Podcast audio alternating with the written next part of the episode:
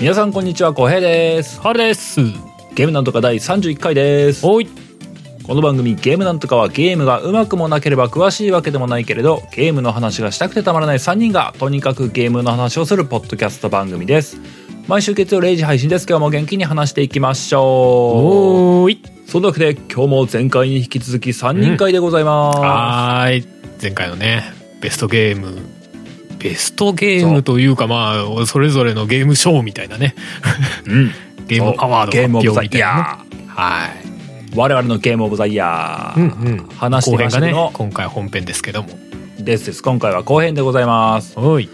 で、今日はですね、あの、先週もまあ告知あったんですけども、うん先週とは違う告知が本日はございます。おなんか別のがそう、なんかちょっとね、告知がわちゃわちゃしちゃって申し訳ないんですけどもね、うん先週の告知、あの、みんなのゲームオブザイヤーを募集してますよってお知らせは先週しましたけども、それとは別のお知らせを今からします。はい年末進行っぽいですねそれがですね、本日のゲームなんとかからのお知らせはですね、うんゲームなんとかに企業様からの広告案件が再びやってまいりました。おおめでたいスポンサー様ありがとうございありがとうございま。ますで、その、その企業様っていうのが、うんウォーゲーミングさん。おなんか聞き覚えのある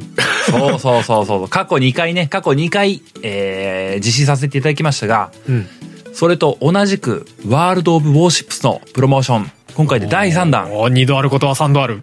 えー、このゲームなんとかで三度目の正直実施させていただくことになりました。はいありがとうございますありがとうございます。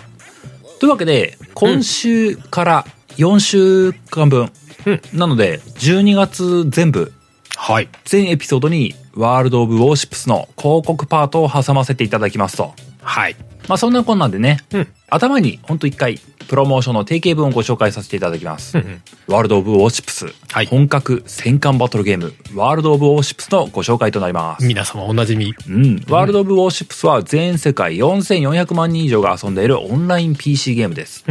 特徴の異なる4種類の艦艇と新たに登場した潜水艦を駆使して敵を撃破する MMO。己の知略が試される戦略性、仲間たちとの協力、高精細なグラフィックや音響による臨場感、史実に基づくリアルな感性など、戦略ゲーム好きのあなたに超おすすめ。今回新たに阿賀野五ヶ瀬戸をはじめとする日本軽巡洋艦6隻がゲームに登場します、うん1月18日までに登録するとミッションクリアでゲットできますというのが定型のプロモーションの部分でございました、うんうんうんそれでですねそれでですよ、これまで過去2回やってきて今回で3回目になるんですけども、はいはいはい今回はちょっと変わったことをやりたいなと思っておりましてうんうんまあゲームの紹介ねあのさせていただくのはこれまで通りではあるんですけども、う今回はゲームなんとかの YouTube チャンネルを使っておワールド・オブ・ウォーシップスを実際に遊ぶ姿を見ていただこうといいねそんなわけで生配信企画を実施したいなと思っております久しぶりうんそうなんです、うん夏にやって以来ですですねえー今回はですね12月17日土曜日、時間はちょっとねちょっとだけまだ調整中なんですけども、はいはいお昼の12時とか13時あたりのスタートを予定しておりますそうですねはいそして生配信の内容自体もまだちょっと全てが確定したとは言えないんですけども、うんまあ、基本は僕たち3人が、まあ、ワーキャー言いながらそうですね遊ぶというかねこれこれ自体はもちろんですけどねまあできれば今回はあの他のポッドキャスト番組さんたちとかも誘って遊べないかなと画策中でございます、そうですねうん、ちょっとここ失敗したら3人で普通に遊べるかもしれないですけどもそうですね まあでもただあのー実際にこのゲームをプレイしてない人でもそのゲーム自体の展開がめちゃくちゃ早いゲームではないんで結構、まあ、ある種ゆったりと進んでいくようなゲームでもあるんで割と見やすいかなとも思うんですよね、そうなんですよねなのであ実ん際そまりこう恐れずに見ていただけたらなと思うんですけどねそうそうそう、うん PC 系だったりもするしまあうん感染バトルっていうかな、なんか少しガチ感が強いじゃないですか。なんか名前だけ聞くとね。あはいはいはいで、ただまあ、まあ僕も実際そういうイメージ持ってたんですけども、うん遊んでみるともっとライトに気軽に楽しめるところがあってね。うんうんまあそういうところを実際にゲーム画面見ながら一緒になるほどこういうゲームなのねっていうのあたりをねワーキャーやっていければなと思ってますよそうですねもう打ってから着弾するまで6秒とか平気でかかったりとかねそう打ってからリロいっけーっつっーて次の球打つまで十何秒かかったりとかね そういうゲームなんでね魚そ雷魚の雷を早く装填してとか そうそうその間にどう振る舞うかみたいなそういうところが面白いゲームですねそうそうそうねまあそんな感じでねはい12月17日に、まあ、お昼頃に実施するんで、リスナーさんにはねぜひねぜひ生配信に来ていただけると嬉しいなと思っておりますはいぜひぜひ生のも楽しめるんじゃないかなと、まあもちろんね、うんアーカイブ残すんですけどもねですね残しますんでね、うん後から見てもらうっていうのも全然ウェルカムなんですけどねですですまあできればうんリアルタイムだと嬉しい な盛り上がってる感があるなって思ってるんですよそう盛り上がってる感があった方があの配信としてもやりやすいし、まあ、案件としてもありがたいんじゃないですかねみたいあそうあそうなんだありがてえんだよなんかこう大成功ですよみたいな手が出せるんだよな そうなんだありがお願いしますお願いいたします まあ、というわけでね、ここまでがご案内でございました。はいえーまあ、ここ最近ね、案内が多くて申し訳ないんですけどもね、うんうんうん最後に、えープロモーションの定型的な部分、ちょっと結び読ませていただきます。はいえー今回のこのコラボ企画はですね PC 版ワールド・オブ・ウォーシップスのみで実施されますんで、まあ、このポッドキャストスマホで聞いてる方いらっしゃると思いますけども、うんうんえーゲームのダウンロードリンクとかがある中では実際 PC から見ていただければなと思います、うんうん今すぐぜひとも今すぐ、えーワールド・オブ・ウォーシップス無料でダウンロードしていただいて壮大な改善に熱中していただきたいと思っております はいそんなわけでウォーゲーミングジャパンさんスポンサーありがとうございおまはようすございます。あれだね、僕らみたいにさ、PCMac なんだよとかさ、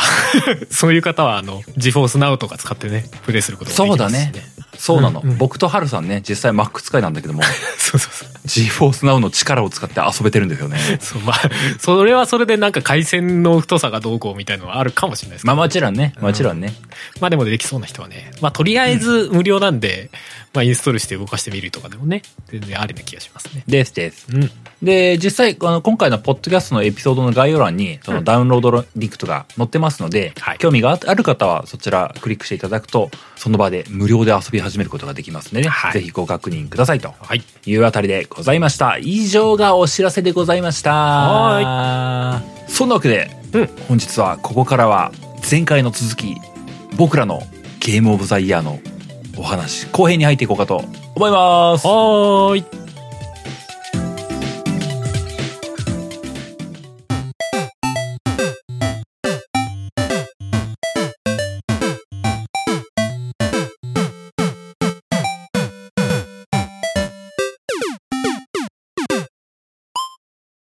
本編でお編ーい。あれ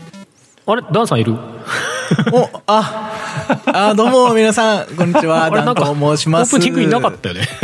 えあ、広告、あのー広告の部そん分ないなかったよねえーっと、本当に、あのーそんな大したことじゃないんですけど、収録、ちょっと一本すすっぽかしました。すいま せんまあちょっと、寝坊してすっぽかしました。いろいろ収録のタイミングがいろいろごちゃごちゃしてるんですけど、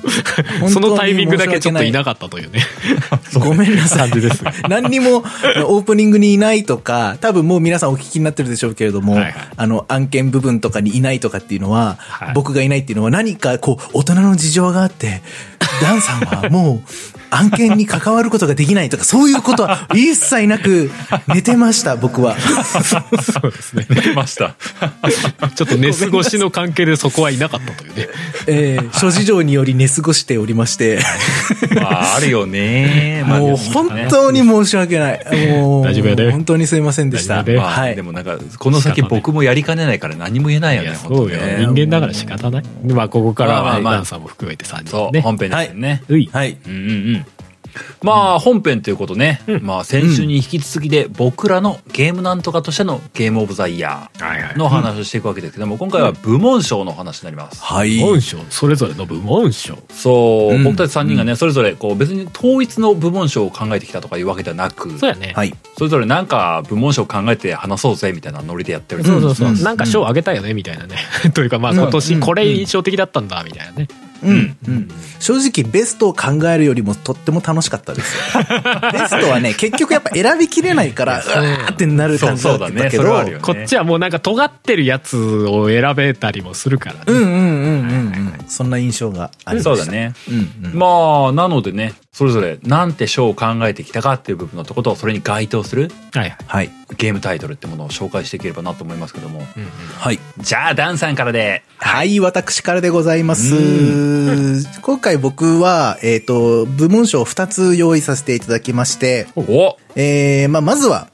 1つ目の賞、うん。部門賞自体のうん内容なんですけれども、うんうん。ストラテジーシミュレーション賞おお。ということすごい、で、それっぽい。ガチっぽい。ね ちゃんとしとる。 えー、あんまりこうね、あのー、賞自体は尖ってはないんですけれども、やっぱ今年僕はあの結構その、いわゆるこう、まあね、これもジャンルの話になるとね、じゃあどこからどこまでがストラテジーで、どこからどこまでがシミュレーションなんだみたいな確かにな話になっちゃうと、あれなんで、まあちょっと雑多にしたというかこうね、ざっくりとうんうん、あの枠を作っただけなんですけれども、うんうん比較的今年はこうシミュレーション系とか、そういうストラテジー系っていうのを結構やってきたなっていう中で、うんうん。で、まあ、これもね、まあ、正直選ぶの結構迷ったんですけど、まあ、その中で、う一番僕の心に刺さった、印象に残っているう作品というのをおお話ししたいなと。で、もう一つの章が、えーちょっとこれが意味わかりづらいかもしれないですけど、うん。 PC ゲーに慣れさせてくれたでしょう。慣れさせて、慣れる。はい。慣れる。なるほど。な はいなんかあったんだ。はいそれに該当する作 PC 品。ゲーに慣れさせてくれたでしょうっていう。あれでほうほうほも、うダムさん PC ゲー結構やってるイメージあるけど。まあ確かいに、や、ね。だからその、今年なんですよね。うんうんがっつり PC ゲーやり始めたっていうのがね。そっかああ、そういうこと。そう、パソコン、ちょっと前のやつ使ってたやつが、ううんまく動作しなくなって、ちょっといいやつ、ちゃんとしたやつ買おうと思って、こう、いいやつ買って、そっから、あのーもうどっちかというと PS4 よりも PC ゲーの方が断然僕今やってる内容としては、分量としては多くなってるので、うんうんうん。かなり僕のゲームライフを変えたなということもあって、PC ゲーに慣れさせてくれたでしょう。うんうんうんはい、あります。ではまず、うんストラテジーシミュレーション賞からうん。いきたいと思います。はい、今回はノミネートとかはなく、もうそのまま、えー、ベストをお伝えしたいと思いまおす。なんでしょう。ストラテジーシミュレーション賞は、うんクルセイダーキングス3でございます。おあ、あ、実はすごい熱弁に語ったやつだ。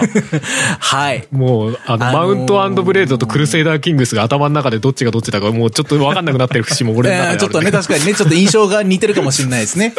いや、もうそれこそ、マウントブレード2バラーロードと結構競ってたんですよ、僕の中では。ああ、なるほど。うん。あの、だけど、マウントブレード2バナーロードって、うんあの、まあ、前もお話ししたみたいに、その、いろんなところのいいとこ取りっていうのがあるんですよね。だから、あれは、アクションゲームでもあるし、RPG でもあるし、ストラテジー、ストラテジーでもあるし、シミュレーションでもあるっていう、もうちょっとよくわかんない、何でもありみたいな感じのゲーム性なので、まあ、あの、なんていうかな、こう、尖っているというよりは、うんいいとこ取り、美味しい、美味しいゲームみたいな感じなんですけど、シミュレーションっていううんところから考えて、僕の中で、あの、今年、なんていうのかな、まあ、思い出深いっていうのも、もちろんキャゲームとしてめちゃくちゃ面白いっていうのもあったんですけど、あの、まあ、とにかくね、シミュレーションゲームとかストラテジーゲームって、あの、システムが複雑で分かりづらいっていうのがやっぱ全体通して言えることなんですよね。で、同じようなゲームを繰り返しやってれば、違うゲーム、新しく出たゲームとかでも、ああ、はいはい、これはこれねっていう風に分かるようになってくるんですけど、その中でも僕、クルクルセイダーキングス3は結構その理解するまで時間がかかったんですよ。で、プレイしてて、その何回も最初からやり直すっていうのをやったんですよね、このクルセイダーキングス3をやった時に。まあ、具体的なそのクルセイダーキングス3のその内容については過去あのあのお話ししてますのでそちらを聞いていただければと思うんですけど、まあ、僕がやってきた中でも結構その要素がとにかく多くて一体何をしたらどうなるのかみたいな話っていうのが、こうなかなかこうつかみづらいっていうところがあって、ただこれは絶対面白いはずだぞっていうのは、ひしひしと伝わってきてたんですよね。やり始めながら。で、やっては普通に戦争に負けて、で、もう一回やり直そうって言って、何回も何回も4、5回、5、6回ぐらいやり直して、でもやってる最中結構苦痛だったんですよ。最初の時は。うんうんうんなんかそういうのが続いてるからね。ただ、ある一戦から絶対おとんでもなく面白くなるはずだっていうのを信じてやってたんですよ、その時って。うんうんうんで、気がついたらもうのめり込ん でて、どの子を次の世代の王様にするかとかねはい、そのはいはい領主にするかっていうのを必死に考えながら、まあそこはまあね、あの過去の回聞いていただければ、どれだけこう僕が苦悩して、どれだけ楽しんだかっていうのが伝わると思うんですけれど も、もそうそう。まあ、そういう部分に、うーん、なんていうんですかね。信じてついていけば、やっぱ面白くなるんだよなっていうのを改めてこう体感させてもらったというか、その、やっぱどうしてもね、その、まあ、あの、前回のエルデンリングの話じゃないですけど、一般受けしやすいゲームっていうのと、その、それが、ゲーム自体がやっぱ面白いっていうことっていうのは、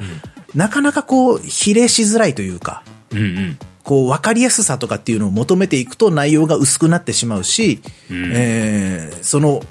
個性のあるゲーム、面白さを追求していくと、要素が多くなったり、ちょっと今までにない体験っていうものをよ追求していくと、やっぱり、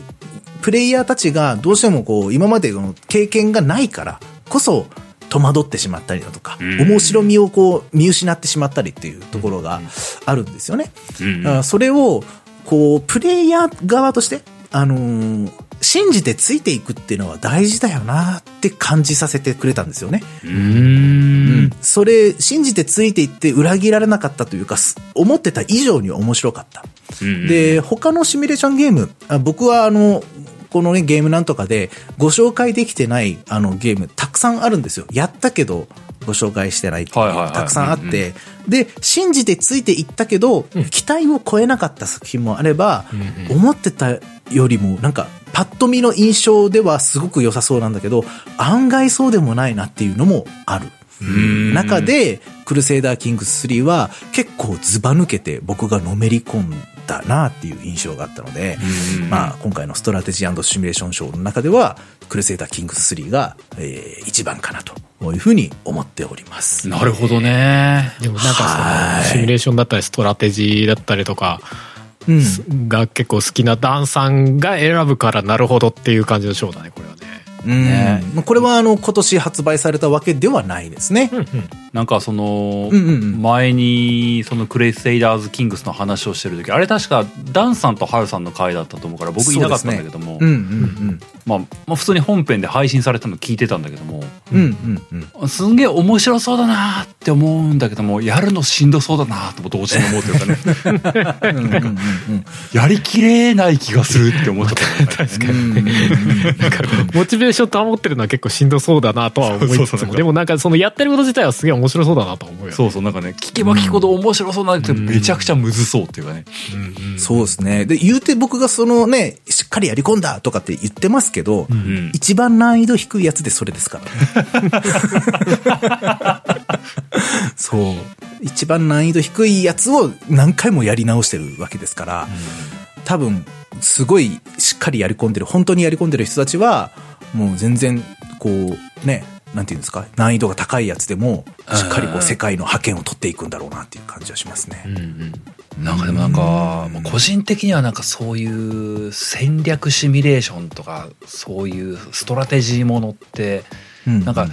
定期的にとは言えないんだけどもなんかすごいなんかムラムラっとめちゃくちゃやりたい時期とかってたまに来るんだようんうんね、うんうん。まあそういう時のためにこういつかっていうなんかなんかねあ遊びたいものリストに入ってるような感じにあるんだ 確かに ね気になるうわん気になるよね。普段遊ばないカテゴリーだからなおさらねにねなんか時々そういうの遊ぼうと思った時にっていうのはなんか確かにね、良さそうそういう時に、え、どれ選んだらいいんだろうみたいなのは確かにあるかもしれないですね。うんうんそうだよねうん、で、そういう意味ではちょっとハードル高いかもしれないですね。クルセイダーキングス。あ ーそういうことねうんうんうんうん。結構そっちが好きじゃないと、まあ、複雑かもしれなそいうというでかすね。そうだよね似たようなゲームを結構プレイして重ねていってっていう印象はあるかもしれない。けど、結局他の似たようなゲームも同じ過程を踏むわけなんですけどね。うんうん最初わけがわかんないっていうのを繰り返していくっていうのは間違いないと思います。まあねうんうんうん。いやーまず一本、そこでございましたね。うん、なるほどいいじゃないので、もう一つの章が PC ゲーに慣れさせてくれたでしょうと。どういうことなんだとみたでいなね。 一体なん、なん、なんなんのみたいな。何が来るのっていう。はい。えー、ではまずもうそのタイトルをはいはい発表したいと思います。はい。 PC ゲーに慣れさせたでくれ、慣れさ、言わ、言えてない言えてない言え てない。PC ゲーに慣れさせてくれたでしょう。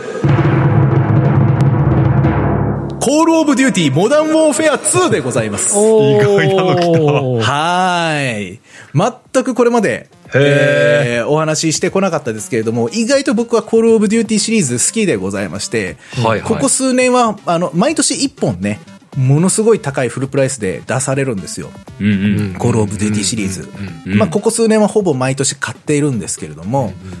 買ってる割には、あの、ちゃんとプレイするタイミングと、プレイしない、触ってみて、はいはいはいはいって言って、全然違うゲームやっちゃうっていうタイミングと、結構差が大きいんですね。うんうんうん。で、今回は、コールオブデューティーの中でも、コールオブデューティーシリーズの中でも、モダンウォーフェアシリーズっていう、まあちょっと、うね、よく、プレイしたことない人にはよくわかんないでしょう けど、モダンウォーフェアシリーズっていうのがあって、それの2なんですよね。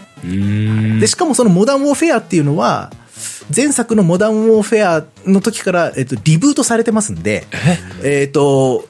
もうその前にも、モダンウォーフェアシリーズっていうのが あったんですよ そうなんだ。そうなんだ。えーってへことは2回目のモダンウォーフェア2ってことそうそう。2回目のモダンウォーフェア2。え。想像以上に複雑だった。複雑知らん人が聞いてるとわけ。 確かに昔なんかモダンウォーフェア2って出てたよな、みたいな感覚はあったけあったんどで、すよやっぱあったんだそうそうああ、そそううななんんですよだねね。うん。まあ、あの、舞台、まあ、主に、も、細かいこと言うとたくさんあるんですけど、主に言えば、どの時代の戦争の話なのっていうので、シリーズ分けされてるんですね。コールドオブデューティーの中でも。へえ。はい。あのーワールド・オブ・ウォー2とかね、まあ、その、いろいろこうあるわけですよ。はあいつの時代、世界大戦の時とかね、第二次世も界大と戦もとのコールオブデューティー。ーは無印っていうか、モダンウォーフェアじゃない方は、比較的第一次とか第二次とか、あの辺でしょそうですね。はあはあ。そうです、そうです、そうです。で、あそこからちょっと未来に行ったりとかね。うんうんうんうん。なんかこう、ジャンプキットがついて、なんかすごい飛び跳ねながら、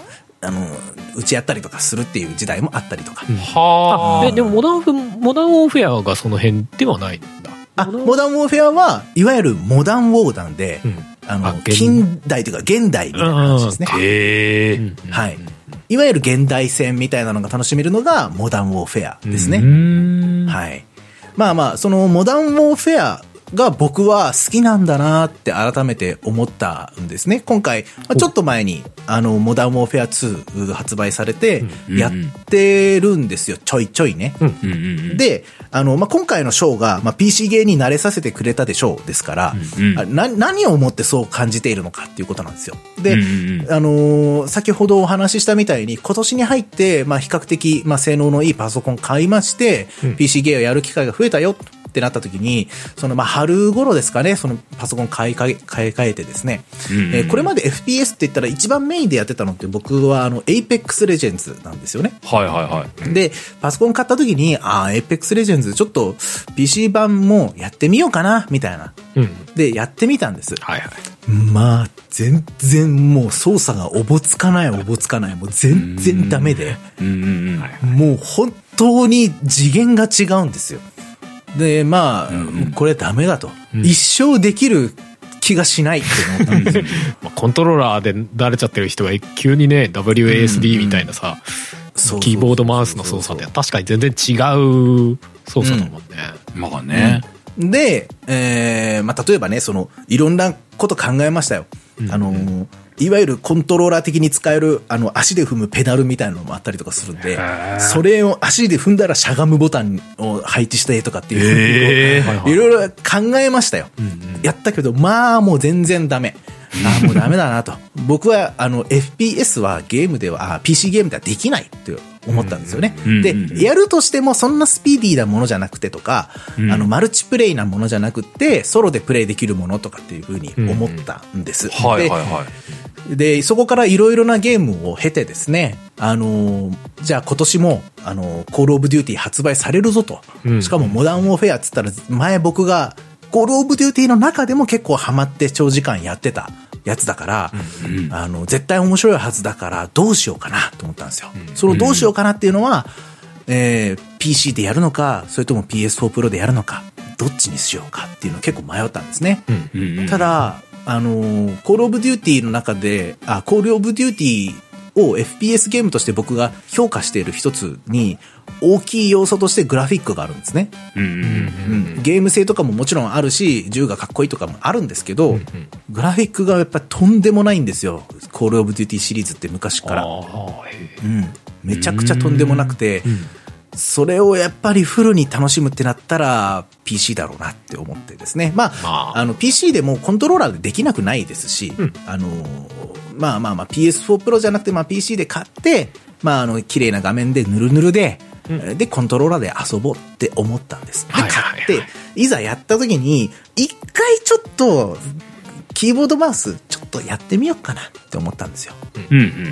やったら、うん意外とできたんですようね。んおおこれがう。んうんうんうん意外とできて、でももちろん僕が思った通りに操作とかできないんですよ。グレネード投げるのに、あ の、もたもたしすぎちゃって、壁に向かってグレネード投げて帰ってきて僕が自爆するみたいなことはもういくらでもありました しま、ああるよねうん、急にこうしゃがんだり伏せちゃったりとかね。うんもう、急に味方に対して打ち込んじゃったりとかしちゃったりするぐらいいっぱい誤操作はあれど、うん過去のあのエイペックスをやった時の何にもできないっていう感じとは全然違ったんですよ、体感としてう。んなるほどねこれは、あの、よくいろんな例えで僕が言うんですけど、ギターの F コードが急に弾けるようになっちゃってるみたいなのと同じなんですよね。はあはあはあはあギターの F コードって初めてトライする人からすると、そんなに全部の弦を一つの指で押さえるなんて絶対無理とかって思えるレベルなんですよ、あの壁っていうのは。はいはみんなそこで頓挫するか、それを乗り越えるか乗り越えないっていうのは、全然こう体験として違うんですけど、気がついたらいつの間にかそれができるようになってるみたいなのが、このモダンウォーフェア2をやらせてもらった時に、これいけんじゃねえかって思ったんですよね。へえで、そっから、ひたすらこう、ずーっと僕はこう、他のゲームをやらずに、今今年出たそのモダンウォーフェア2のマルチプレイヤーモードをすっごいやって、うんうんうんすっごい頭痛がするぐらいやったんですよ。 結構やってんね。そう、頭痛がするって、でも長時間はあんまりやってないんですけど、頭痛がするっていうのは目が追いつかないんですよね。あーこう、ま、マウスでマウス操視作だと点ねを動かすと、画面激しいめちゃくちゃ早いんで、ああそっかそっかそっかでも、めちゃくちゃ楽しい。まあまあ、その今までがそのが振り向きとかは全然早いからね、まあ。むちゃくちゃ早い。そうそ。っか上手い人の画面見てるともう瞬間移動みたいに振り向くもんね。そうそうそうそう。コントローラーでやってた時の不満が一気に解消されて、うーん。これはすごいって。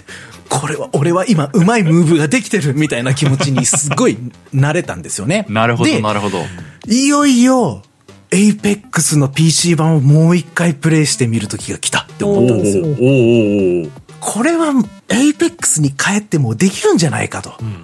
言ってしまえば、スピーディーさで言ったら、エイペックスよりも COD、コールオブデューティーの方が断然スピードが速いんで、そうなんだだそうです。あの、死んでもすぐ、あの、リスポーンして、また生き返って、ああまた突っ込んでって、みたいなのを繰り返すようなゲームモードがメインのゲームなんで、確かに確かに。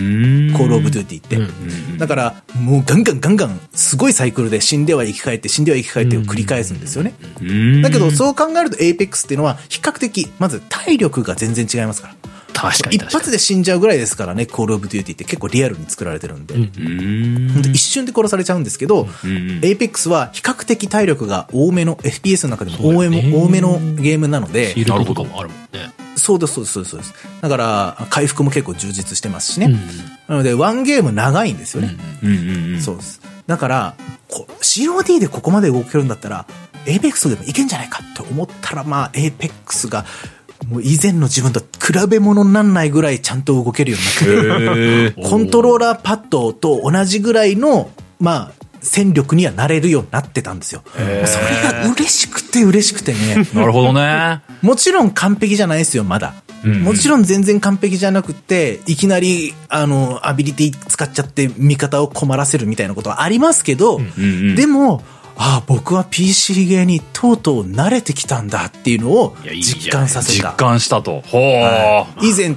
あの、挫折してしまった Apex PC 版を再度プレイできるようにさせてくれたのは、モダンウォーフェア2だったというのをすごく僕は実感したので、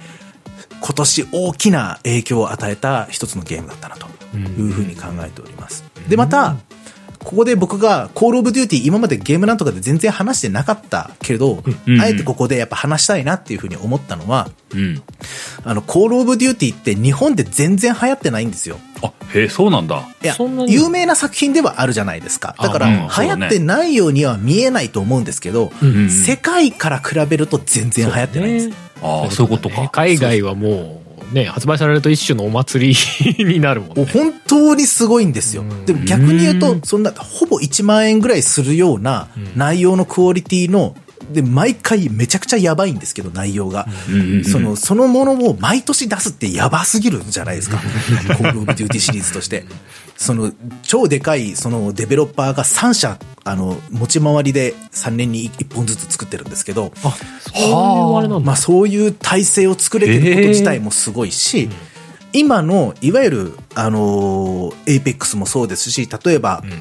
荒野行動とか、んまあいろいろそういうマルチプレイヤーのバトロワって呼ばれるものたくさんね、人気な作品あるじゃないですか。あるねフォートナイトとかね。うんうんうん日本ではまあエイペックス、フォートナイト、まあ荒野行動とかそこら辺が多分有名だと思うんですけど、バトロワで言ったら。うんうんでも世界中で今一番人気があるのはコールオブデューティーのバトロワなんですよね。ウへえ。ォーゾーンっていうのがあって。そうなんだ。そうなんですよ。それもね、僕としては、なんか、もったいないなって、日本でなんでもっと流行んねんだろうって、すごい思ってたんですよ。でへえこ、ついこの間、ウォーゾーン2.0っていう、そのウォーゾーンが、まあ、モダンウォーフェア2が発売されるのと、まあ、タイミング合わせて、ウォーゾーンもグレードアップしましたよっていうのがあったんですよね。オーゾーンっていうのはバトロワーのモードみたいなやつそう、バトロワモードがウォーゾーンなんですね。うんあ、ほうほうほうほうほう。まあ、いわゆる本当にバトロワですよ。うん島に降りてって、はいはいで、あの、武器拾いながら敵倒してって、その中でナンバーワンになりましょう。生き残りましょうやつですねね。うーんはい、そうです、そうです。で、その2.0の中のゲ、そのバトロワの中にももう一個ゲームモードができたんですけど、うんうん。それが、ちょっと、今、正式名称が、えー、っとですね。うーんと、ウォーゾーンのウォーゾーンじゃないやつみたいな感じで覚えとくば全然いいと思うんですけど、うんうんえーっとですね。まあ、あの、以前僕が、あのーこの番組でも話題に出した、タルコフっていうゲーム。はいはいはいはいはいあの覚えてますかねあなんかのミミリタリーリアルの思考がやばい そうそうそうそうそうそうそうそうそう。もうとにかく緊張しすぎるうん。やってうんて吐き気がするくらい緊張しちゃうんですよ。ゲームなのに。それは、丸町の中のマップの中に入ってったら、アイテムをさらって、その中からお金になるやつをこうピックアップして、それをいかに持ち帰るかっていうのが大事で、他のプレイヤーとかから一瞬で殺されちゃう。めちゃくちゃハードなゲームがあるんで、それ面白いよねっていう話を前させてもらったんですけど、うんそのタルコフっぽいモードが入ってるんですよ。ほう。このコールオブデューティーのウォーゾーンの2.0が出ると同時に、バトロワだけどカジュアルバトロワというかもっとストイックというかリアル思考のバトロワモードみうたいーなんと、いや、カジュアルにしたタルコフっていう感じですかね。あーなるほど難しいなるな。ほどねそこまでは行ききってはないけどそのうなんだかうそうそうそうそう。他の倒した敵のルートしたりとかっていうのはあるみたいなそうですね物を。奪そったりの、いわゆるコールオブデューティーの一番メインであるマルチプレイヤーモードっていうのは、うんたくさんたくさん戦闘を重ねていって、たくさんのキルを稼いだり、たくさんのポイントを稼いだりすることで、武器そのもののアタッチメントがどんどん増えていったりだとか、うん使える武器が増えていったりとかして、こう、それを楽しむっていうのが基本になるんですけど、経験値貯めていく的なねそうそうそうそはあはあう。で、それ、そのカスタムを楽しんだりするのをそのままそっちに持ち越せる、も持ってこれるんですよね。うんうん。そのゲームモードに。でそれが、えー結構大きな、その、なんていうんですか、総合作用を生んでいるっていうか、その、いわゆるヒリヒリ感も楽しめるし、うんえーかといって、タルコフほど不親切じゃないんですよ。タルコフでなは、るもう何にも説明もないし、なんだった らゲーム内にマップっていう仕様もないんですよ。どこからすげえな何をすればいいか分かんないっていうレベルなんだけど、そういう部分は親切にちゃんと普通のコールオブデューティーと同じような仕様を取り込みつつ、あの、タルコフのヒリヒリさっていうのも取り込みつつなので、ちょほどいい塩梅じゃんっていうのが出てきてるんですよ、今。なるほどね。これがね、もう本当にもったいない。日本の皆さん、世界中で流行ってるこのコールオブデューティーを、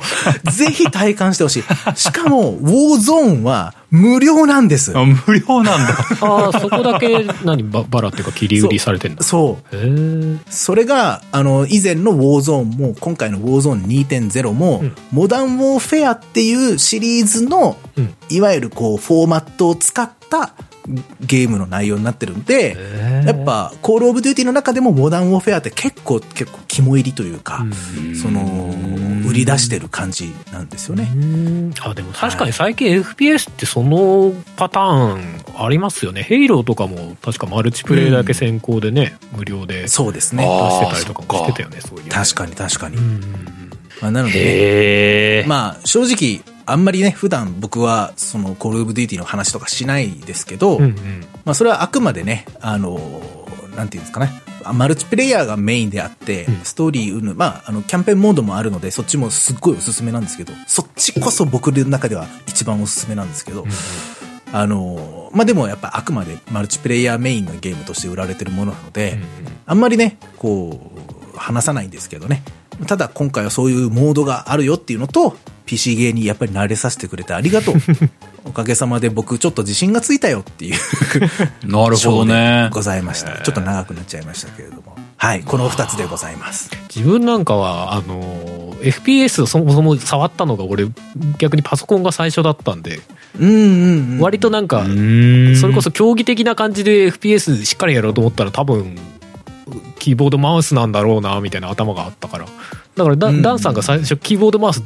の方がやりにくいって聞いたらあそうかコントローラーから来るとまあそうなるよなとかって思ったりはしましたいやーそうそうそう。もう全然、もう毎回キーボード見ながら押しちゃうみたいな。 えーっと、みたいな。そうだよねだからもう動きが遅くて遅くて、ダメだって。まあ今もね、まあダメですやっけど。ぱり体にインストールされるみたいな段階がねなきゃそりゃそうなるよねなるほどね。まだまだいけるなって思っちゃいました。正 直、キーボードマウスに慣れ、な、慣れることができなかった時の、半年前ぐらいの自分は、んはあ、もう年取ったんだなって思ったんですよ、正直。あーそうか、そういう若感い子覚にだっもなたるか。らこうはならないだろうなって思ったんですよね、正は直あね。 脳が追いつかないだみたいなけど、そう。だけど、こう、いろいろ PC ゲーをやるにつれて、あ、意外といけるじゃん、みたいな。いいねまだまへーだ若返ってきたいけねるじゃん、俺みたいな。なるほどね。 そうそうそうか。やってればなれるもんだな、みたいな感じはありましたね。なるほどまあねエ。ムはしやすいよ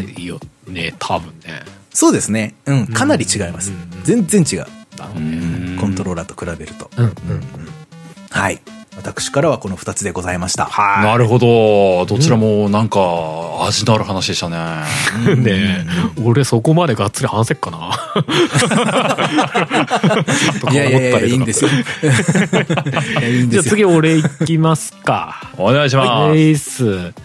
じゃあねえっ、と自分は一応2つ用意してて一応ショーの名前だけ先言いましょうかね、はいはい。えー一つはね独自の雰囲気に吸い寄せられたでしょうおおなんだ、全くわからないな。想像つかない。 でもう一個は ね個人的オンゴーイング賞ですおオンゴーイングショーえねえ。ほうほうほうう。んゴーイングでございます。じゃあ1個目の方から独自の雰囲気に吸い寄せられたでしょう、ということで。インスクリプション。はーい。出てきた。そこで来るか。なるほどこれはねなんだかんだで結構印象強いというか誰かと喋りてえな欲というか、なるほどなやっぱねそういう意味ではねっていうかねなんかねやっぱあのゲームの雰囲気でとてもす本当に、そのショーの名前にした通りでね吸い寄せられたっていう感覚がすごい強かったな、うんうんう。うんうんん、あのダークなさ、まあ、トレーラーとか見てもらえればわかるんだけどダークな小屋にさ俺とよくわかんない目しか見えてないおっさん2人でボードゲームをやるってこれ何どうなっちゃうのこのゲームみたいな、あ本当だよな。 そこへのワクワク感みたいのを、まあ、プレイしてもずっとそのままこう自分を引きずってってくゲーム側が引きずってってくれたというか引きずり込んでくれたというかねうんうんうん。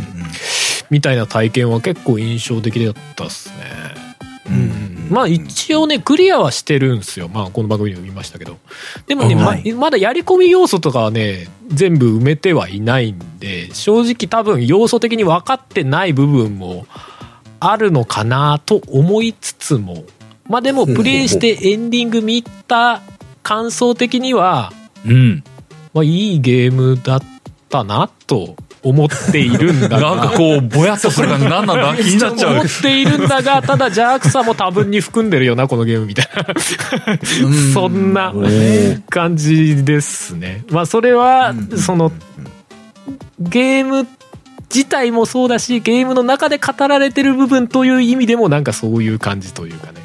うんだ結構、なるほどねうん、まあ、あんまやっぱネタバレはしづらいゲームではあるが。まあまあ、そうだよね。まあでもその、独特の雰囲気というかあの辺にやっぱり惹かれるものがあったらなんかプレイしてみても損はないんじゃないかなというねなんかあのートレーラーがさ怖えうんみたいなさ、まあ小平さんも言ってたけど怖さえ。暗闇に目が目だけが見えてる人なんなんみたいなさまず、スクショの時点ちょっと無理そうって思う。 そうでもまあそれもプレイするとまあ意味が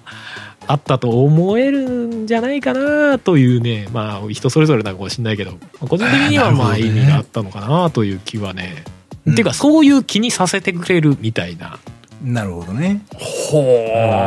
ー。魔力はあるのかなという気はしますねでも実際プレイしてみるとうんあのーそこのなんか異様さみたいなところに結構まあ目が向きがちというか目立ちがちですけど、普通にねあのゲームとしてもテンポがすごいよくできてたりとか、ほうほうほうう。ん、何をするにしても結構トントントントン進むんでね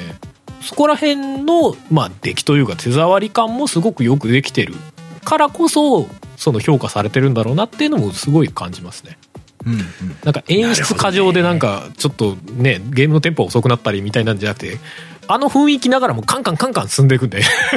うんだからなんか変にこうまあストレスというかにはそんなにゲームプレイ自体はならなかったんじゃないかなという気はしますけどね。まあ、そなるほこどそこのなんかああいう雰囲気ながらトントン進んでいくっていうのが、まあ、ある意味ちょっと狂気を感じるような 感じもなくはないんだけどうん。なるほボードどね。ゲームみたなはいはいはいはいはいトントントントンって進んでいくみたいなねああああああああみたいなね 感じもあったりそううか。うんん。まああれは結構なんかしばらく印象には残りそうなゲームというか他にやっぱりないようなゲームだったなという気はしてますねう。うんん。まあ全体的にその異様な感じと同時にセンスが良いゲームだったなという気はしますねセンスが良いね。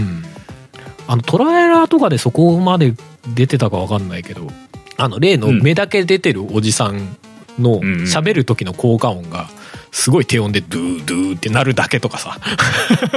どういう発想でそうなるのみたいなはあ、なるほど。おっさん喋ってますの音がドゥードゥーって低音が鳴るだけっていうなどどうどういう発想したらこうこういう効果音を当てられるのとかねだからそれでもそのそのゲームの異様な雰囲気っていうのを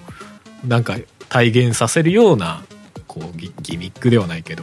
そうか。センスのいい効果音の当て方だなとかね、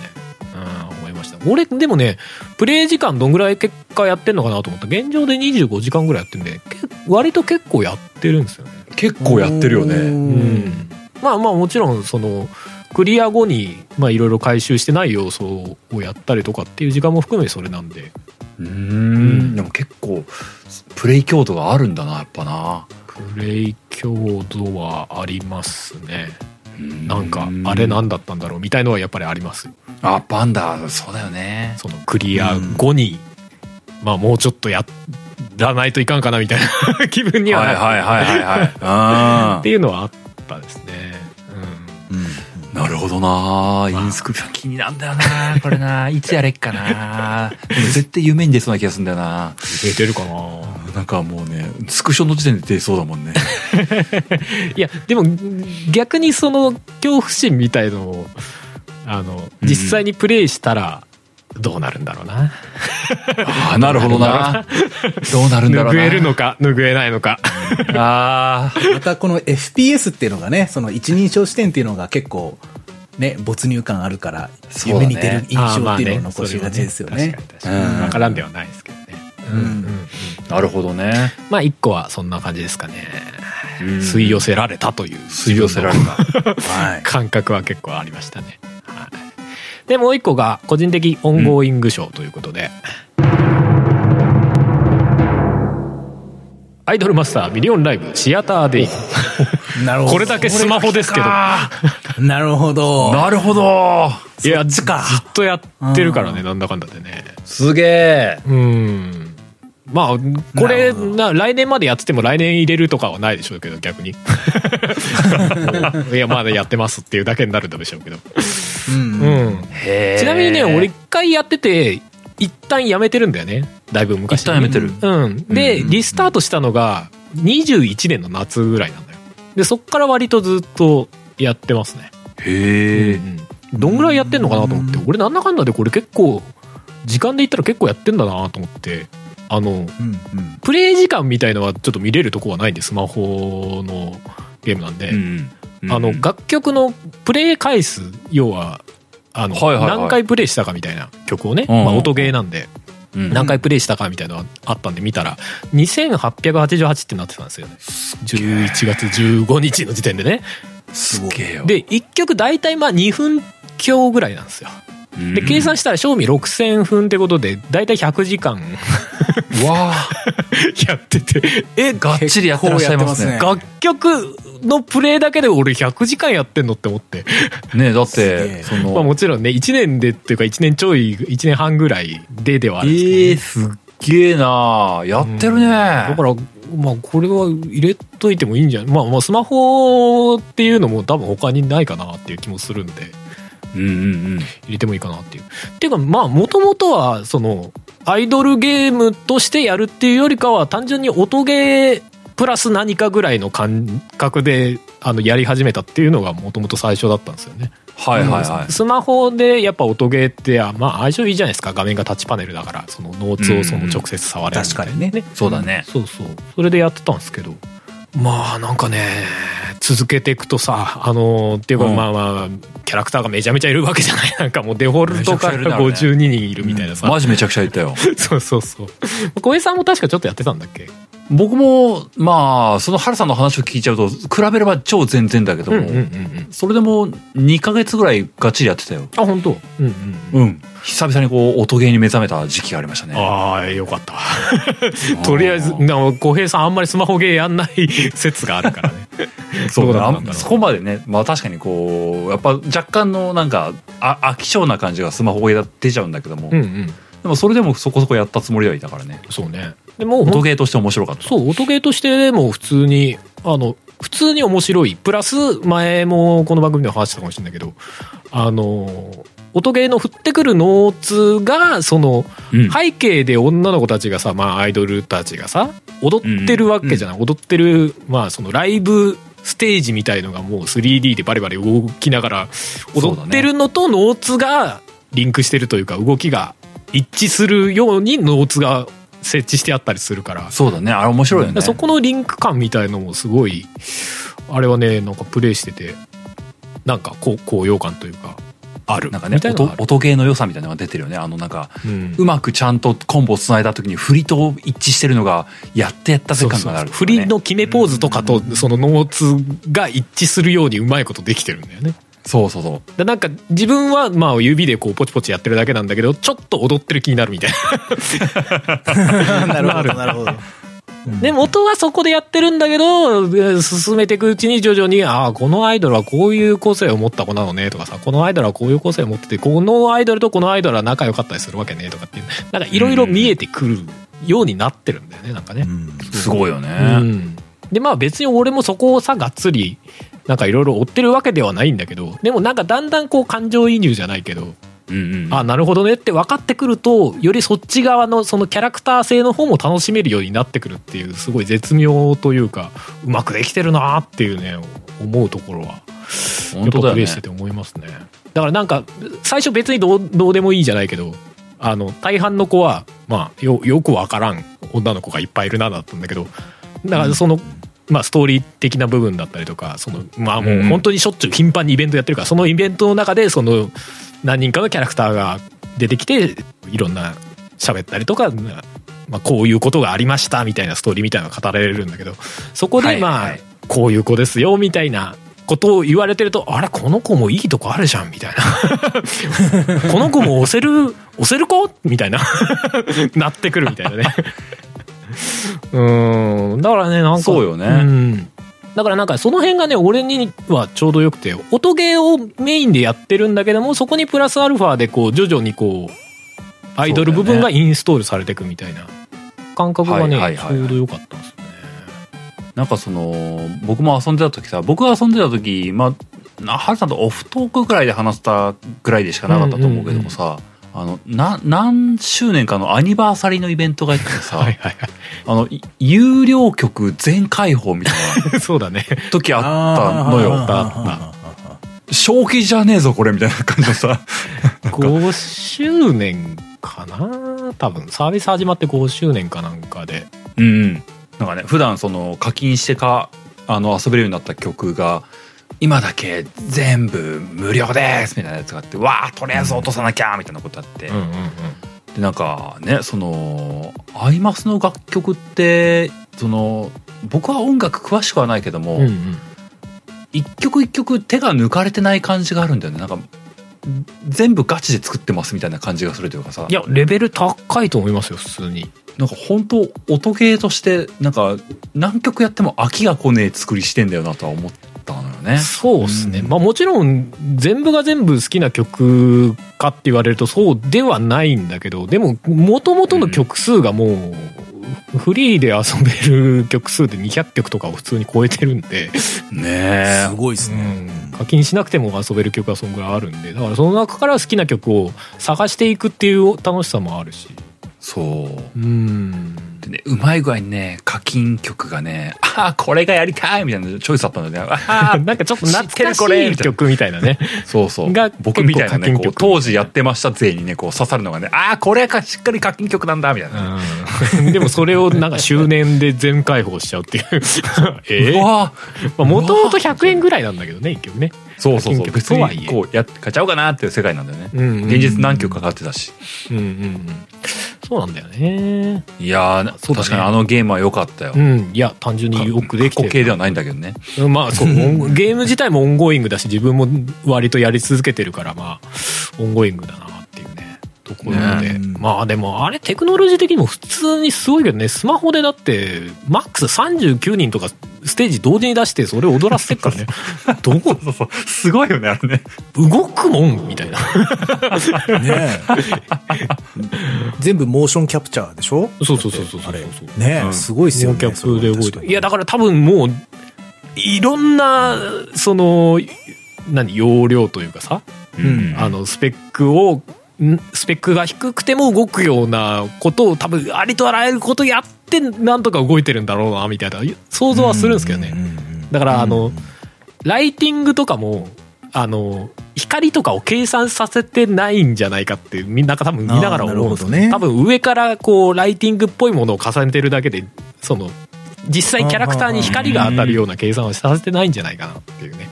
うんそうそうそうはあはあなるほどなるほどでもそれって逆に言うと手間がかかる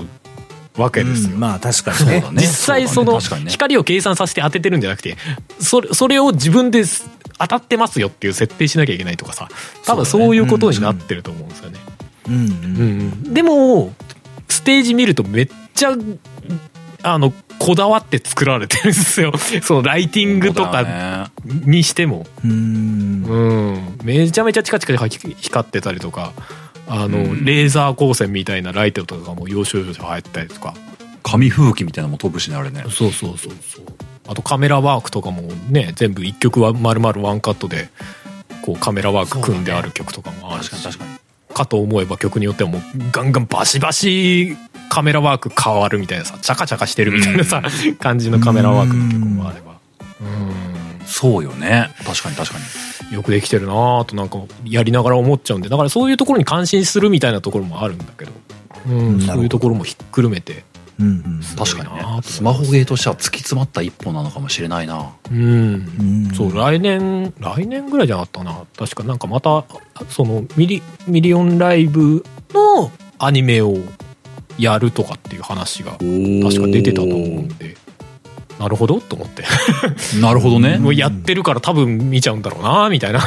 うまいことしてやられてるな、みたいな。取り込まれてるねそうそう。そうでゲームやそのは通称っていうか略称が右下なんですけど、うんそれをやってて結果なんかアマゾンとかでさあの過去のアイドルマスターのアニメだったり映画とかだったりあるんですけどその辺とかもはいはいはい割と見に行っちゃったりとかしましたからね、うん。そうだよなんかね結そ果ういうズブズブと導入口になってるってことだ よねじわじわズブズブと侵食されていく そうそうそうそう言うても別になんかそんながっつり課金してるとかでは全然ないんだけどううんん。うんうん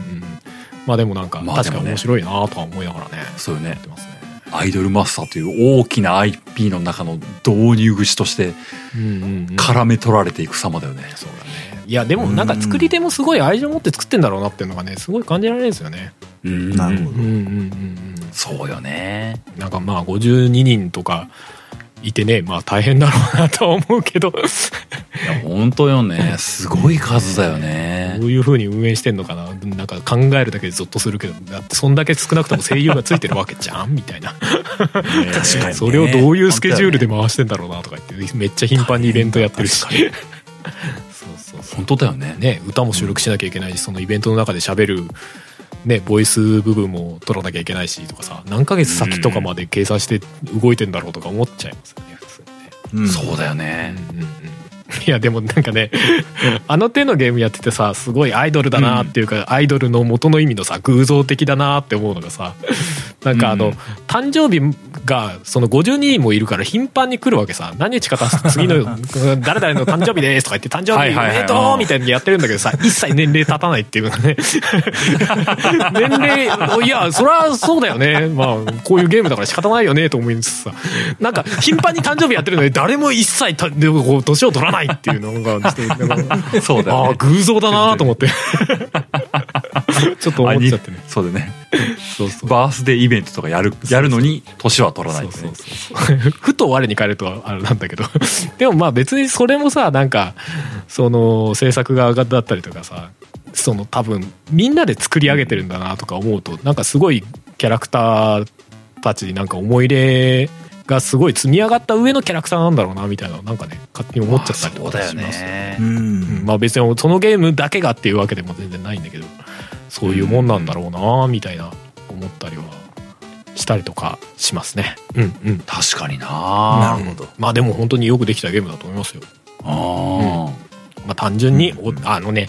あれですよ俺も別にアイドル曲とか普段聞くタイプじゃないのよーうんうんうんうん、ないんだけど、でもさ、音ゲーってさ、やってる時にさ、なんかちょっと自分の、その音楽の好みを、好みのハードル下げる節ってありませんうん、わかる。あーわかるなほどわかるわかるなるほどなるほどうん言いたいことはわかるだって自分の好みを追っかけてても、そこにバチッとハマる曲が音ゲーの中にあるとは思えないじゃないですか。 だからなんかちょっと広げられるんですよ、自然と。うんうんううんうんん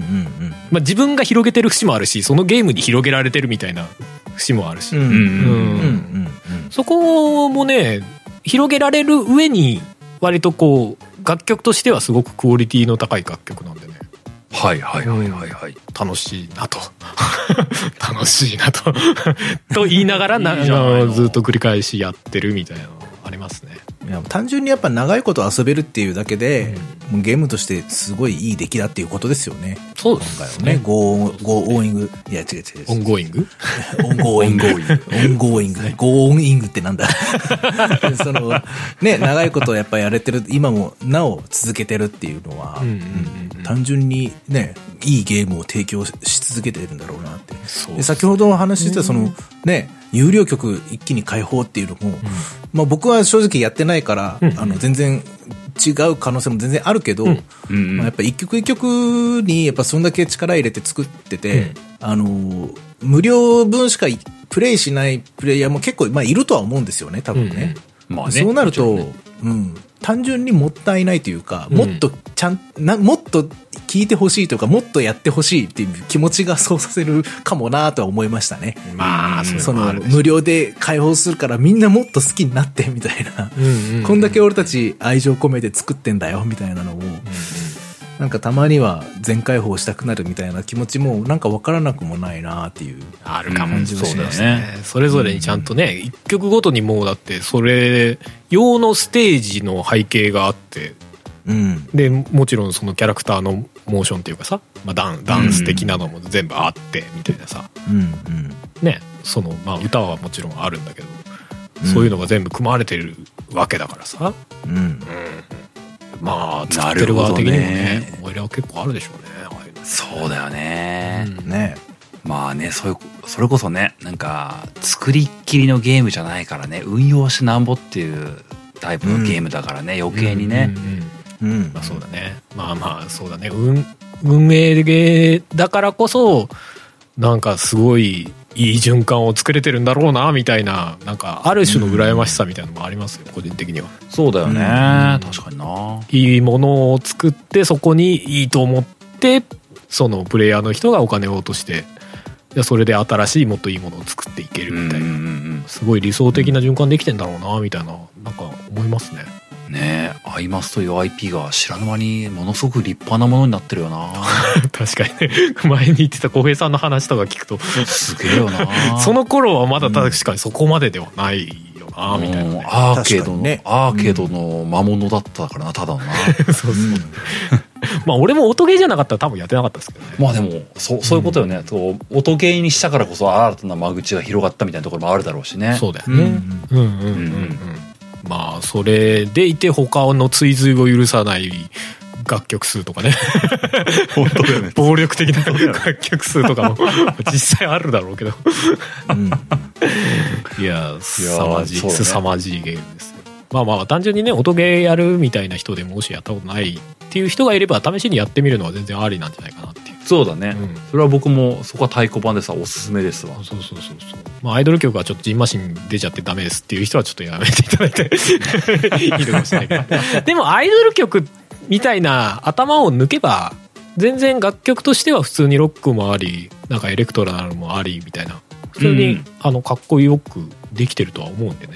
そうだね、うん。変に先入観なくやってみるのもいいんじゃないかなと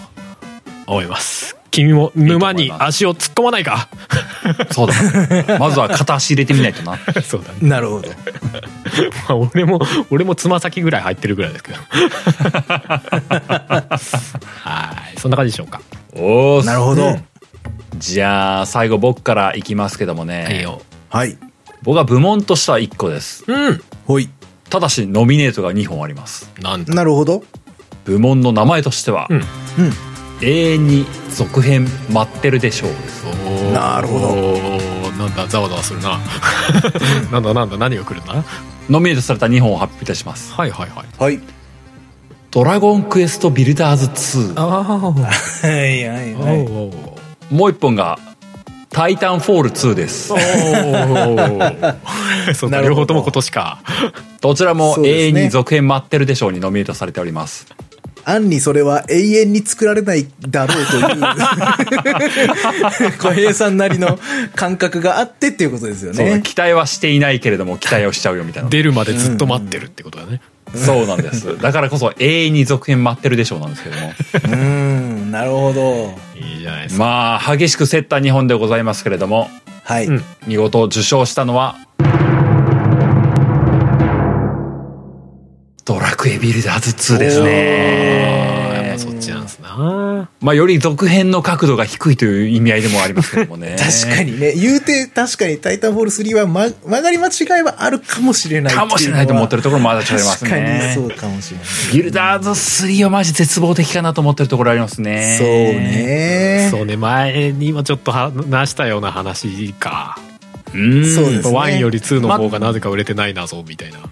あ、ただね、この、ビルダーズ2もね、タイタンフォール2もね、うんどちらもね、その続編を待ってるっていう、そこはポジティブな意味でもあるんですよ。うん面白かったとうん。そういう意味でもあるんです。うんうんそうですね。うん。まあ中でもね、中でもビルダーズ2は、そう、ゲームなんとかのダンさんと話した回だよね。うん。そうですね。あの回でも話した通りではあるんだけども、うん。僕は、そう、ドラクエシリーズとして相当良かったと思っている。うんうんよかっスた。ピン、スピンオフなんだけども、下手したら本編のやつよりも結構好きかなと思っている。うっんうんうんうん。ていうぐらいに良い作品だったなと思ってるんですよ、ビルダーズうんそうそですんねな感覚はプレイしてないけど感じるぐらい。 2。うん。うん。まあね、あのーまあ、ビルダーズ1も遊んで、2も遊んだっていう僕ではいまいますけども、なはんだろうねその、まあ、ビルダーズって、まあ、いわゆるマイクラを模したというか、い。はい。サンドボックス系とドラクエを混ぜたみたいなゲームですけども、うん。なんかそのね、その、マイクラも僕、ほぼ概念しか知らないぐらいの感じなんですけども、ちゃんと触ってはいないっていうタイプなんで、あれなんですけども、んまあなんだろうね、その、ドラクエのその RPG としての良さっていうのも、ちゃんと取り込みつつ、そのサンドボックスっていうゲーム性っていうのががっちり融合してる感じというかね、うん。なんか、ただマイクラ遊ぶよりも僕のこ好みに折り合ってるし、今、まあ、ドラクエのマラソンをした僕が言うのも変ですけども、まあ、ドラクエ触傷気味に若干なっていた僕からしても、ただのドラクエじゃないって意味で遊びやすくもあるっていうところで、なはるいほはいど。はい。すごくいいドラクエしてるな、このゲームって思ったんだよね。ううん。うんん。やっぱりこう、ドラクエ、それこそね、ビルダーズ1、2って、まあ、初代のロトシリーズのドラクエ1、2を、まあ、それぞれ、うんそこのスピンオフみたいな立ち位置じゃないですか。はい。で、まあ、別にけなす意味でもなく、やっぱり1、2ってのは古いゲームであって、はういんまあ今人におすすめするのかっていうとそういうものではないよなと思うんですよ。そうですね。た、だそこをビルダーズがあるから原作のワンツーは遊んでもいいんじゃねえのって言えるぐらいのああ、そうだな。確かに。そういう何おっしゃる通りあのビルダーズがある種過去作を盛り立ててるって感じがあるよいねやと思ーう。うん本当だ。確かにビルダーズワンツーをやるために原作をやるっていうのは本当におっしゃるといやそう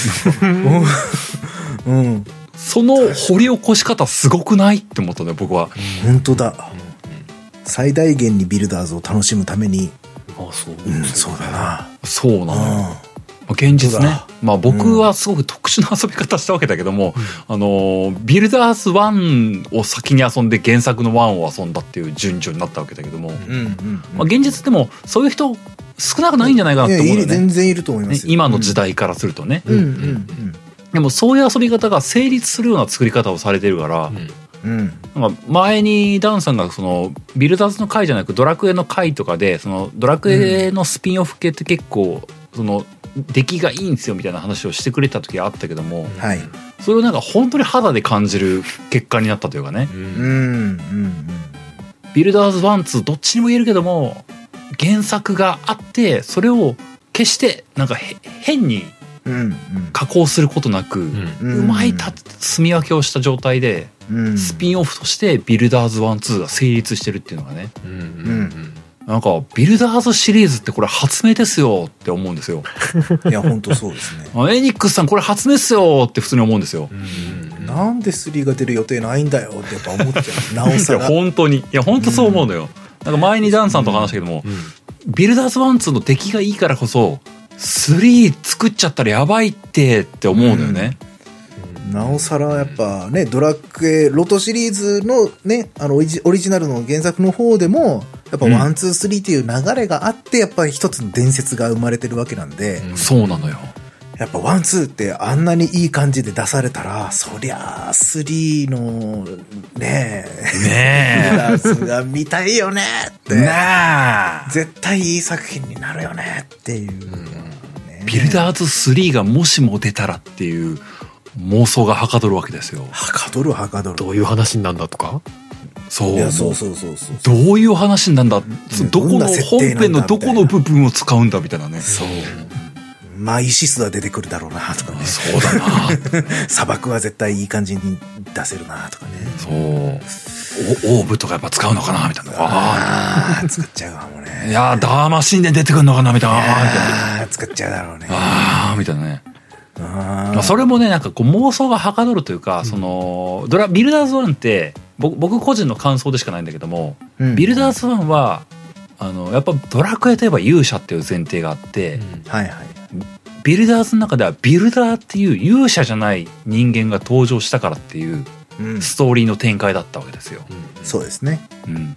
でドラビルダーズ2においては、まあ、もちろんそこのビルダーっていう関係性もありながらも指導っていうキャラクターがいていいわゆるバディものの厚さっていうのがうん。ビルダーズ2では展開されたわけですよね。はい。やっぱこういうことされちゃうとドラクエ3それこそ転職っていう概念とか、うん。まあ、ルイダの酒場っていう仲間の概念とかうん。そのワンツービルダーズワンツーで職業のこととかうん。バディものみたいなことやられたからあ全部綺麗に消化されそうじゃないのって思っちゃうというかねうんもしビルダーズ3が出たらというかねそういうことを思っちゃうと、なんかやっぱりこうドラクエ原作の123のそのロトシリーズのうまい作り方と折り重なる形でビルダーズ123が起承転結されちゃうんじゃないのみたいなことがね、もねうワクテカが止まらないわけですよ。え。懐かしいな、その表 現。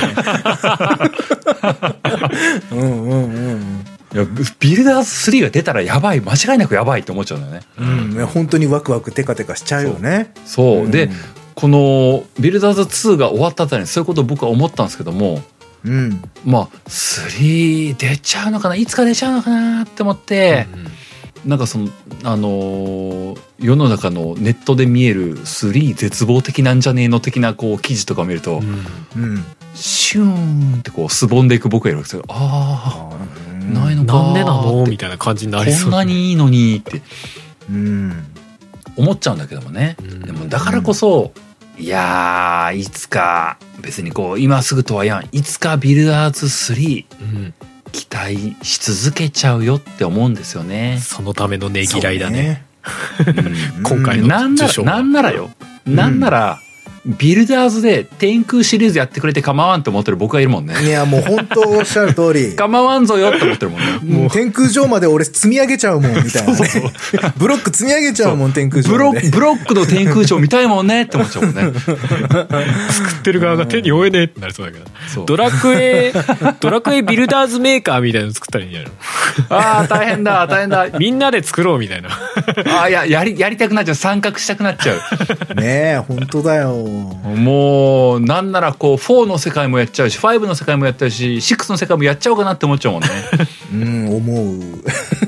ブロックで夢の世界と現実の世界作っちゃうもんねみたいなのねね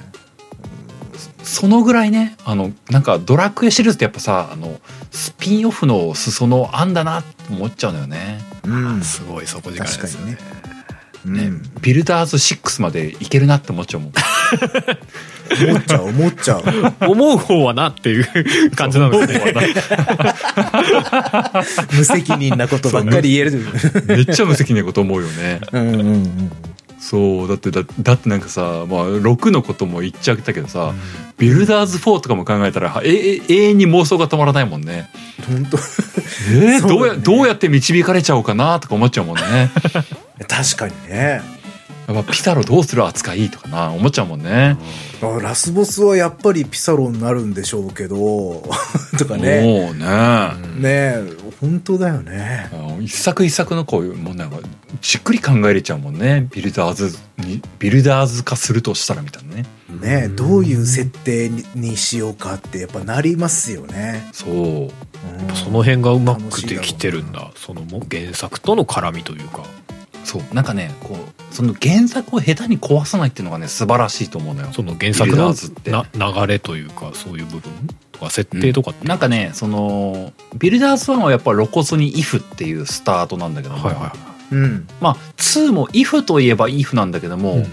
エピローグっぽいよなとかいうふうにも捉えれるし、まあまあそうですね、エピローグですね。うん語られなかったそうエピローグうんうんうんそうみそたういな印象ですね。でまああくまでも「if」だよって言われたらまあそりゃそうだよねと思えるというか、まあ一応原作とはやっぱこううん区切られたものとも取れるしでもつながってたらいいなとか思っちゃうみたいな気持ちもあったりとかね、はいはいまあでも、まあ1も2も結局その原作にその要素がちゃんとあるんですよね。その、そうそうそうあの、ビルダーズの世界があのあるというふうに言える要素がちゃんと1も2もあるから、すごい。あ、なるほど、あそこにつながるんだ、みたいな。あ、ここの部分の世界の話してるんだね、みたいなのうんが、そうそうそうストーリー上分かってくると、やっぱりね、ファンとしては、もうとんでもなく痺れるというか、ねえすごいもの作っちゃったな、この人たちっていうのはやっぱ感じるんですよね。そうなのよでまあまた前にダンさんが話してくれた通り1と2を比べると2の方が売れてないっていう事実があるらしいんだけれども、うん。うん。ゲームとしては仕組みもうんシステムもストーリーも2の方がやっぱすパワーアップしてんのよね、でしたね。してますね。うん。もうそこが僕はプレイゲームプレイとしてはビルダーズ2うわすげえパワーアップしてんじゃんすごーいって思って感動して、あれなんで売れてないのなんでおかしいじゃんどうして、ねおかしいよみんなってなるぐらいのね話聞いてると本当なんでやってなるよね。なんか ねタイミングだったのかなんだみたいな。 そうななんでやってなるのよ、なんでこれバカ売れして当然だろうみたいなこと思ってる自分がいるんだけども何の余韻なんだろうね。そう考えると。うんそうまあねもちろんねビルダーズ3作るハードルがめちゃくちゃ高いのは分かっておりますうん。うん。分かっておりますけれどもそれでもなんか可能性がゼロにはしたくないというかねうん待ってるで。そうですね。いつかいつかって思うような気持ちがあるので、うんうんうんこの「永遠に続編待ってるでしょ」を授与したいと思ったわけです。いいやーですね。まあ、出来が良すぎたからこそ3作りづらいっていうのもあるかもしれないですよまあそれもあるかもしれない。まあそれもその気持ちも大いにわかる。超えていかなきゃいけないっていうところはやっぱ多少なりと。確かにそうハードルは今めちゃくちゃ高いと思うね。うんビルダーズ3はね。うんビルダーズやってみたいないやーでもね面白いよ。でも結構なんか、サブスクとかにも入っていがちだったりする印象もある。そうですね。うん。ね、うんゲームパスとか、前に入ってた時はまだあったけど、今どうなってんだかだけどね。まだいいんじゃないかな。僕は現実ゲームパスでやっちゃったしね。うんうんううん。うんんうん。なんだったらね、マイクラもねうん、ハルさんやられてたりとかするから多分。はいはいはい。まあ、正直マイクラやってる感覚とは全然違うんだけど。違うそうだだろね。 でも小平さんが刺さるのはやっぱりその人間がちゃんといるってことなんだろうなって思ったりはするけどねマイクラと違うあーそうだねなるほどね。マイクラは人そうだねそれは間いるけど、なんかココミュニケーションというか、デクノボーですからね、はあ しか言わないからねお前コミュニケーションの子も取れねえやみたいな とりあえずエメラルドを渡して物もらうみたいなことしかできないですよね。不服に思ってるぐらいしかリアクション取ってくんないからはあうんまあでもそうねそのサンドボックス系の要素だっていうふうな、ね、マイクラ的な要素がうんビルダーズにはあるはあるけども、んやっぱりこう RPG っていう主成分が強いよなとは思うよねそそうだよねこの僕の好みではあるっていうのはちゃんねと導いてくれてそうな感じはするよね、うんそうそうそうあるよなって思ううんうんうんうんまあもちろんねそのなんかフフリーモードだったかな永遠にこのはいはい建築していくモードみたいなのもあるけどもね、うんうんそれはそれで楽しめると思う思いますけども、うんうんうんまあそんなんでね僕の永遠に続編待ってるでしょうドラクエビルダーズ2でございましたもっと評価されなてくるれほど。 評価というかみんなプレイしてやってくれまあ時点の「タイタンフォール2」はね言わずもがなですねそうですねうんうん。まあそっちはただいつの日かなくはないのかなと思ってるところもありますまあ、エイペックスの流れで来るのか来ないのかみたいな、うんどうまたかなまた BT に会いたいっていうぐらいのねうんまあいやでもここが難しいのが、うん僕らが求めてるのはやっぱり BT たちの物語なわけですよね。うんうん決してその1と2でつながりが、あつ世界観につながりはあるけど、その、キャラとしてつながりはないわけで、うんうんうんうん主人公にうね、んそう、クーパーが別に1で主人公だったわけじゃないし、BT そうがだ出ねてきたわけじゃない。まあ、ただうんうんう、ん設定としてキャラクターがつながってるキャラもいるんだけど、だけうんうんど、それがメインじゃない。で、僕らがつね、タイタンフォール2をやって、名作だーって、すごいってなったのは、もちろん全体的なゲームのシステム、完成度、シューティングとしての面白さ、ストーリうんー、いろいろあるけれども、やっぱりあの、それこそバディ感じゃないですか。そうだねうん、やっぱクーパーと BT の2人の絆、う二ん2人というか、まあ、1人とい1体の絆があって、うんそこをキャンペーンモードで僕らはなんかすごく楽しませてもらって、うん結局それがあるから続きを求めてるわけだけど、1から2への流れ、そして今、エイペックスっていうのがあるってっていう中で、じゃあタイタンフォール3出しますってなった時に、果たしてクーパーと BT の物語なのかっていうと、多分そうじゃないんじゃないかな。そうだねもし来たとしたらですね。えでもそれに変わるような熱いバディものが新たに生まれてたらそれはそれでいいっていう話いにや、はなもちろん、もちちろん。それはそれで大好物ですね。大好物ですよ。 美味しくいただいちゃいますねだ。からまあ、もう、僕としてはね、エイペックスも楽しんでるし、タイタンフォール2も楽しんでた身としては、もう何が来ても、もう本当に美味しくいただきますそうっていだ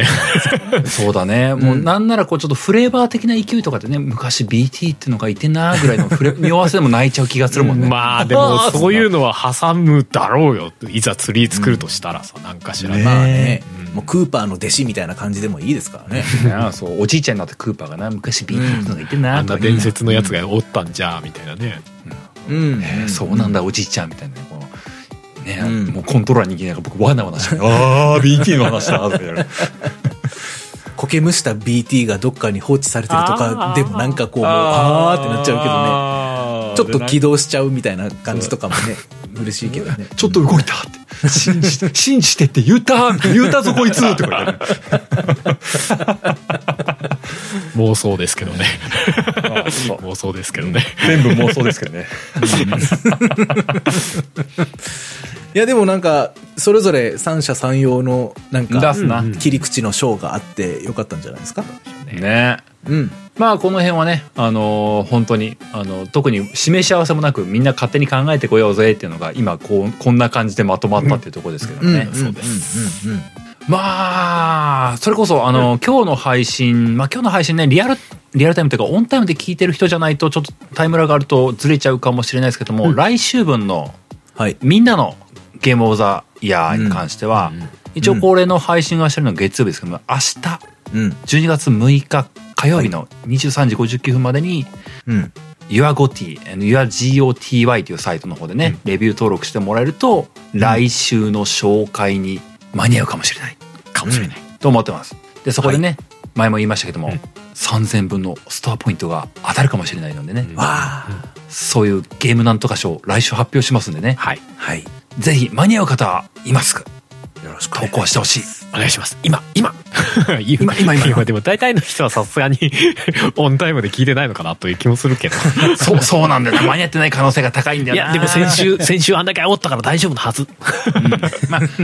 仮にね、仮に間に合ってなかったらね、ちょっとね、ゲームなんとか賞は受賞はできなくなっちゃうんですけども、ただ、本家さんの方でね、そうですそねの、他に、あのー本賞がまた企画されてるんでね、それははい12月6が締め切りっていうわけではないので、まだ間に合うはずなんで、ぜひ、投稿してみてもらえればないいと思います。はいす。ほい。まあ、そんなわけでね、今週も最後、エンディング入っていこうかと思います。ういはーい。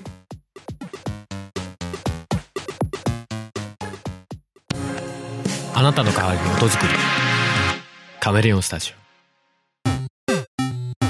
エンディングです。エンディング。オお疲れ様ですいやー、話しましたね。話しましたねいい2週にわたって僕らのゲームオブザイヤーのお話になりました、割と今年の総括みたいなねそうだそうねですね。うん。感じになりましたけどもまあオンタイムリアルタイムの僕らとしてはまだその世の中の状況がねその正直撮ってるの11月時点で撮ってるんで、うんその世の中的にゲームオブザイヤーとか、まあ、その他のアワード関係とかうんうん12月に出た情報とかって知らない状態で話してるんで、うんうん。まあ、世の中的にこれがなんたらかんたら受賞したぞとか褒められてたぞとかっていうのは知らないんですけども、うんうんまあ。多分そういう話題もちらほら出てきてる時期なのかなと思うんですそうよでねしょ。うな、はいうんまあそういったある意味ね、うん12月って、まあ、ゲームに限らずですけどもね、うん今年1年ああだったぞこうだったぞみたいな話題が出がちなシーズンなのでね、うんうん。まあこのゲームなんとか本編のみならず、ん例えばハッシュタグツイートとかでねあのゲーム良かったなこうだったなとかっていう話が盛り上がっていければなと思ってますよ。そうですね、はいぜひねゲーム、まあ、ゲーム関係でね、やっぱりね僕個人としてはねなんか年末ああだこうだみたいなことでみんなで盛り上がれたなと思いますんでね、うんうんうん。ゲームなんとか出しに使ってもらっていろいろやれればなと思ってますそうですねはい。皆さんのゲームオブザイヤーぜひ聞かせていただけたらなとういう感じでございますそうね、なんです、うんうんそんなわけでね来週は、まあ、この3週連続のゲームオブザイヤー企画としては最終回、うんうん。みんなのゲームオブザイヤーの話になりますね、はい。はい。ぜひぜひお楽しみにというあたりでございますはい。まあ、それとねあと今日のあのオープニングの中で話した、えーワールド・オブ・ウォーシップスのうん。 YouTube の配信イベントとかもね、うんうん。やりますんで、そちらも合わせてご期待くださいと思ってますんでね、はい。はい。 17日ね。 12月17日土曜日、うん。予定開けといてもらえると幸いです昼間ね。昼間。年末 で、うん、忙しいかもしれませんが、ちょっとね、一緒にワールド・オブ・オーシップス楽しめればなと思っております。うん思っております、まあ、そんなわけで最後エンディングの定型読んで終わっていこうかなと思います、えーこの番組「ゲームなんとか」では皆様からのお便りを募集しておりますお便りは番組ブログのお便りフォームまたはメールにてお送りください番組ブログはゲームなんとか .com 番組メールアドレスはゲームなんとか .gmail.com ですアドレスはエピソードの概要欄にも記載しておりますのでそちらをご確認くださいついでに番組の購読フォローボタンも押していただけますと僕たちがとても喜びますその他ツイッターでは「ハッシュタグゲームなんとか」を使ったツイートなどもお待ちしております番組に対する感想であったりリスナーさん同士の交流につながっていければと思いますのでお気軽に使ってみてください、そんなわけで第31回はこの辺でおしまいですまた次回お会いしましょうお相手は小平とあると。なんでございました。それではまた来週バイバイ。さようなら